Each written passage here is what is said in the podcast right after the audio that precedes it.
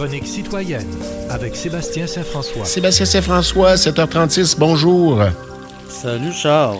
On parle de. Ça de- va bien? Ben oui, ça va bien, toi?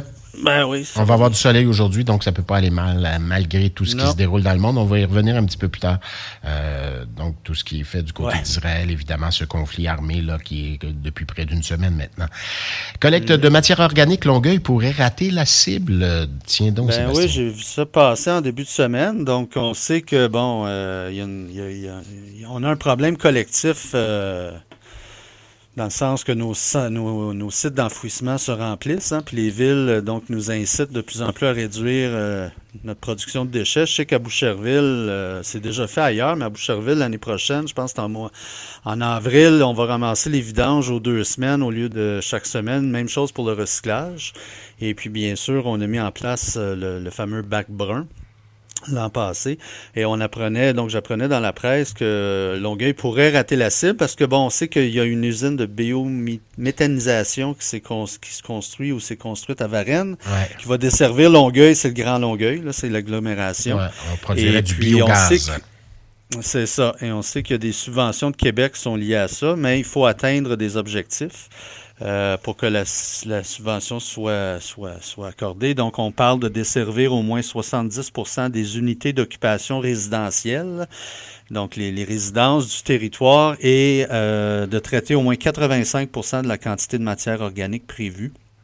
Et on apprend que donc si cette cible-là n'est pas réalisée sur l'espace de cinq ans, ben la subvention est revue à la baisse proportionnellement au taux de au taux réalisé de, de récupération ou de transformation. Donc, euh, mais on se dit du côté de la ville de Longueuil qu'on est confiant parce que de un, on a beaucoup de- de- d'unités de, logement de neuf résidents, euh, neuf unités ou plus qui à l'heure actuelle ne sont pas desservies par le bac brun mais qui le seront sous peu. Donc, ça va augmenter le- le- la, la, la, la, la Puis ça se gère très très bien pour ceux et celles qui se demandent comment ça se gère. Ça se gère plutôt bien. En tout cas, en, en ce qui nous concerne chez nous à la maison, là, un petit bac qu'on va transvider par la suite. Et puis les poubelles pèsent moins lourd, évidemment. Ça, c'est bien par contre. Euh, on, Ouais. on envoie moins de poubelles. Ça, c'est bien. Donc, ben, tout cas, on est oui. confiant qu'on va, on va rectifier le tir. C'est une tendance suivre, québécoise donc, euh, aussi. Ça tarde. Il y a Oui. certains, certains groupes qui tardent à emboîter le pas. Donc, euh, ben, euh, ça prend un certain temps, mais je pense qu'on va y arriver. Je le souhaite ardemment. Québec solidaire, maintenant, qui revient à la charge pour réformer le mode de scrutin. Tiens donc.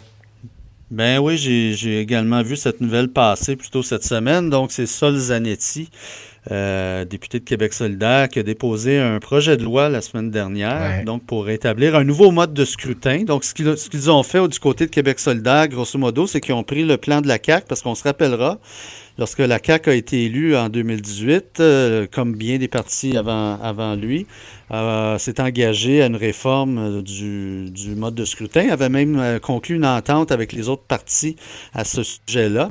Et puis, bien sûr, une fois élu majoritaire, ben, ça- cette promesse-là a pris le bord, un peu comme Trudeau euh, avant lui en 2015 au, au niveau fédéral et d'autres partis dans le passé.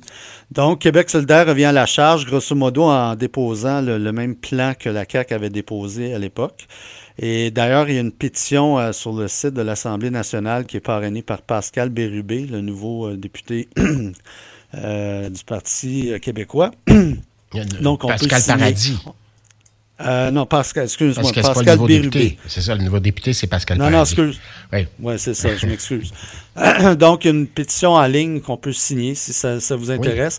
Moi, je pense pas que ça va faire grand-chose. Je pense que Ben, la il, y a un, CAQ, il y a un groupe de euh, travail, M. Charbonneau, Jean-Pierre Charbonneau est allé le, déposer. J'ai fait une entrevue avec lui, M. Charbonneau, l'an dernier, fort instructive là-dessus.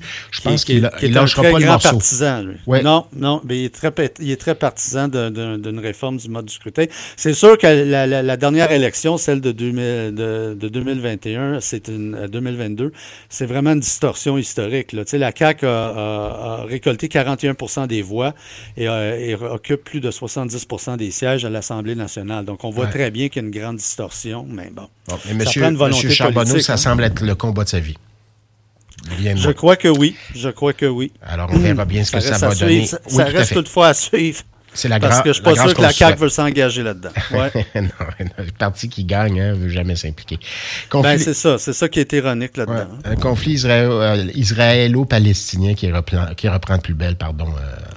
euh, Écoute, hein, c'est épouvantable. alors qu'on en avait plein les bras avec l'Ukraine depuis près de deux ans maintenant. Imagine, hein, près de deux ans, au mois de février, ça va faire deux ans. Euh, là, c'est l'horreur euh, du côté d'Israël. De, je suis la nouvelle depuis que c'est sorti euh, en fin de semaine dernière. Et c'est épouvantable ce qui se passe. là je sais pas où ça va mener cette affaire-là. Bon, c'est sûr qu'on regarde la situation dans la bande de Gaza. Et la bande de Gaza, c'est quelque chose. J'ai été chercher des chiffres. Là. Euh, il y a plus de 2 millions de personnes qui habitent là, 2 millions, près de 2 millions et demi, sur un territoire de 365 km. C'est à peu près euh, la grosseur, grosso modo, de l'île de Montréal, à peu près. Là. Euh, ça donne une densité de population de près de 6 000 personnes au kilomètre carré. Au Canada, on est 3,5 personnes au kilomètre carré. Ça donne une idée. C'est sûr qu'au Canada, il y, a, de vastes territoires non, occupés, mais quand même. Alors là, là je regarde les images de, Gaza qui se fait pilonner, euh, bombarder sans arrêt. Ils n'ont plus d'eau, ils n'ont plus d'électricité. Je ne sais pas ce qui va arriver sur le plan humanitaire, mais c'est horrible. Euh, il y a la soif de vengeance d'Israël. Euh, le, premier ministre, hier, a dit tout membre de, Hamas est un homme mort. Donc, on prépare de toute évidence une, une avancée terrestre. Donc, euh, je sais pas, mais c'est très, je trouve que c'est très préoccupant. Euh, c'est sûr que je peux comprendre, ben, je, peux, comprendre. Il n'y a rien à comprendre là-dedans. C'est un conflit qui perdure depuis des décennies, des, des décennies, des décennies. Il y a eu tellement d'essais.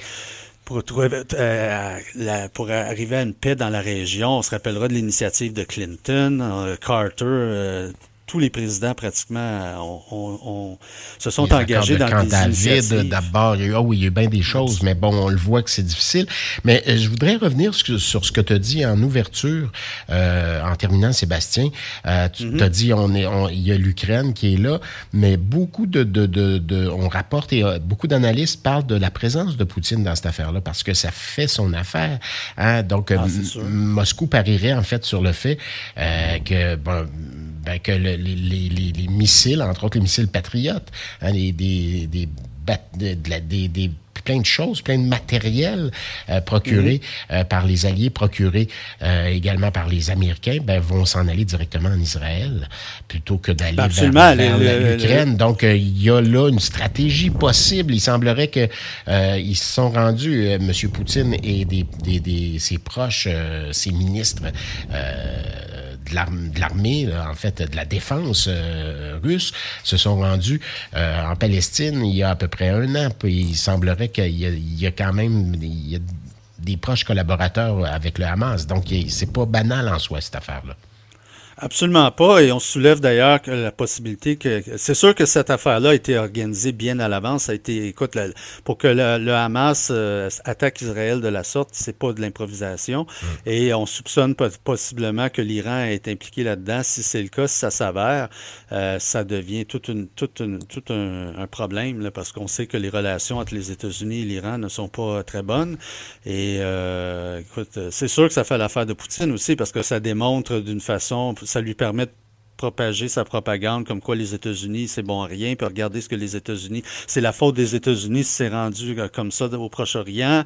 Puis bon, c'est sûr que ça sert les intérêts de Poutine. Ouais, faillite d'une politique également, donc euh, on pointe du doigt, puis euh, en même temps, ben, on affaiblit l'ennemi, pour ainsi dire. Enfin, on va suivre ça. Ça, démontre une fois de plus de quoi est capable l'humanité. C'est absolument horrible. Oui, tout à fait. Et, c'est pas parti pour se terminer au cours des prochains jours. Non, hein. c'est pas parti pour parce que la soif de vengeance d'Israël, je pense, atteint un sommet parce que là. Euh, Netanyahou veut, détruire la, le Hamas. Bonne chance, parce que les États-Unis ont voulu faire la même chose avec euh, dans le passé en Afghanistan avec euh, l'État islamique on sait ce que ça a donné. Ça n'a rien donné.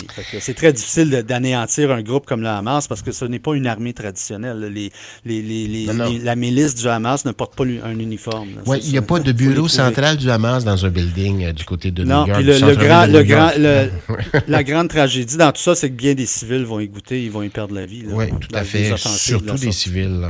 C'est ça l'affaire. Absolument. Ben, euh, merci. Euh, donc, Sébastien, passe une belle fin de semaine, une belle semaine. On se reparle jeudi prochain.